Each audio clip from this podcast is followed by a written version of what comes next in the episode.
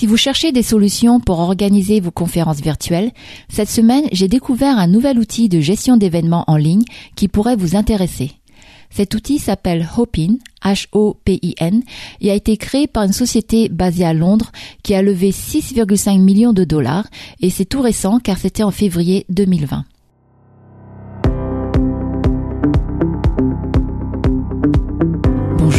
Je suis Tui Femme et vous écoutez l'épisode numéro 12 d'Au fil du digital, un podcast qui vous accompagne dans le changement de votre métier à l'ère du digital. Cette semaine, j'ai assisté à une conférence virtuelle sur le travail de demain et sur l'évolution du métier des ressources humaines. Plus de 11 000 personnes se sont inscrites à cette conférence. Je ne sais pas combien de personnes se sont réellement connectées chaque jour en live à la conférence, mais je suis bluffée car techniquement, je n'ai pas eu de gros soucis pour suivre les différentes présentations. Et la qualité vidéo était vraiment plus que correcte. J'ai pu écouter des débats sur le futur de nos métiers avec des experts du monde entier sans avoir à quitter mon bureau. La conférence se composait de présentations générales et de sessions en plus petits groupes qui se déroulaient en parallèle. Les présentations globales étaient faites en live sur LinkedIn, tandis que la plateforme Hopin était utilisée pour gérer les sessions en groupe. Ce que j'ai bien aimé avec le live sur LinkedIn, c'était l'interaction qui était possible entre les différents participants. Et comme les commentaires se faisaient sur LinkedIn, vous aviez la possibilité de vous connecter directement au profil de chacun. Bien sûr, il y a des avantages à assister à une conférence en local, mais cette semaine, j'ai trouvé très pratique le fait de pouvoir joindre de n'importe où une conférence virtuelle. Surtout quand cette conférence permet une interaction entre les participants, car cela permet de faire des rencontres intéressantes que vous n'auriez pas pu faire autrement. En ligne, nous avons l'occasion de discuter en temps réel avec beaucoup plus de personnes que lors d'un événement local, où on va souvent se limiter aux personnes que l'on rencontre ou alors aux voisins qui sont assis juste à côté de nous. Bien sûr, nous pouvons discuter plus en profondeur avec une personne qui est en face de nous, mais même en virtuel, rien ne nous empêche de prendre contact avec cette personne et de continuer la discussion après la conférence. Un autre atout de cette conférence en ligne qui a été facilitée par Hopin était que je pouvais très simplement passer d'une session en groupe à une autre alors que dans la vraie vie, cela m'est arrivé d'être dans une session dont le sujet n'était finalement pas celui auquel je m'attendais, et après ce n'était pas forcément pratique de quitter la salle afin de rejoindre une autre session en cours. Ou parfois, on ne peut tout simplement pas rentrer dans une salle à cause du nombre limité de places. Là, avec Hopin, en deux clics, je pouvais facilement passer d'une session à une autre à n'importe quel moment. Et pendant la durée d'une session, tous les participants pouvaient aussi envoyer leurs commentaires et discuter entre eux. Tout n'est pas encore parfait avec Hopin car l'interface pourrait être encore améliorée, mais au final, j'ai pu facilement accéder aux discussions qui m'intéressaient. Par contre, il n'y a pas eu de présentation avec des slides, alors je ne sais pas si c'est quelque chose qui est bien géré avec cet outil.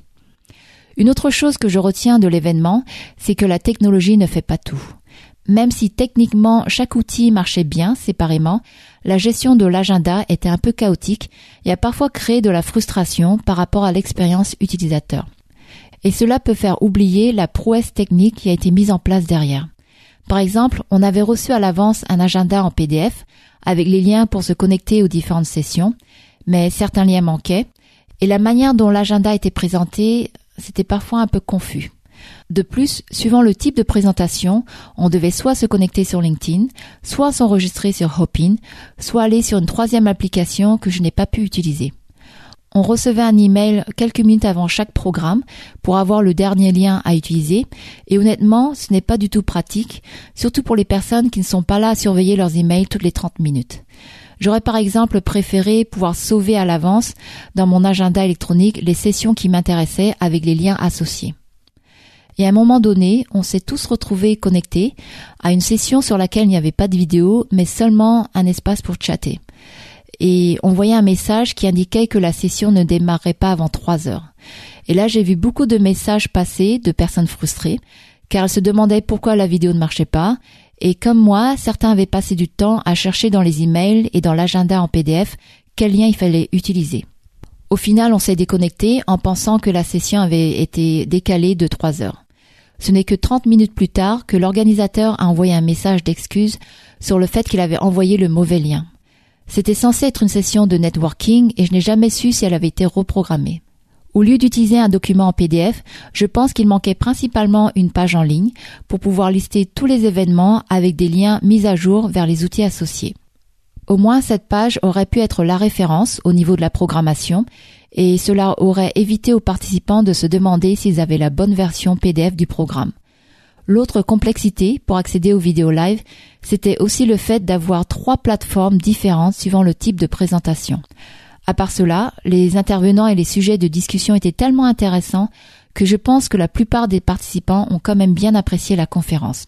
Ce que je retiens de cette expérience, c'est que lorsqu'on travaille sur la mise en place d'un nouvel outil, on peut parfois délaisser les petits points de détail qui, s'ils sont mal gérés, créer une mauvaise expérience utilisateur et faire oublier la prouesse technique. Je sais que pour certains, la finition d'un projet n'est pas la partie la plus excitante à faire, mais dans ce cas-là, il ne faut pas hésiter à se faire aider par d'autres personnes qui, elles, excellent dans les points de détail. Comme par exemple vérifier que chaque lien est correct ou qu'un programme affiche les bonnes heures, surtout quand on travaille avec différents fuseaux horaires.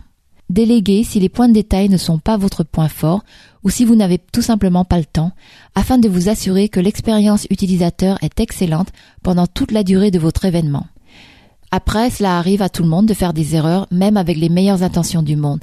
Et là, euh, l'organisateur a été transparent et vraiment sympa d'envoyer un mail pour expliquer ce qui s'était passé.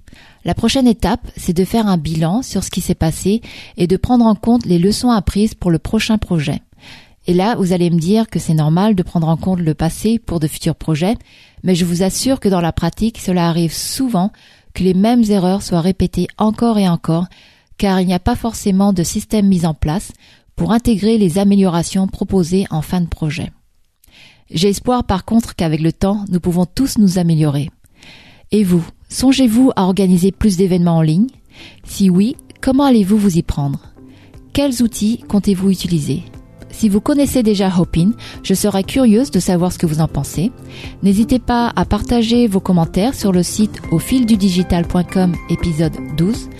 Et enfin, si vous avez aimé cet épisode, n'oubliez pas de laisser votre revue sur Apple Podcast, car cela m'aidera à faire découvrir ce podcast à d'autres personnes. D'ailleurs, pour ceux qui écoutent ce podcast depuis sa création, je tenais à vous remercier pour votre fidélité. C'est grâce à vous que je continue à créer de nouveaux épisodes. Et jusqu'à la prochaine fois, je vous dis à bientôt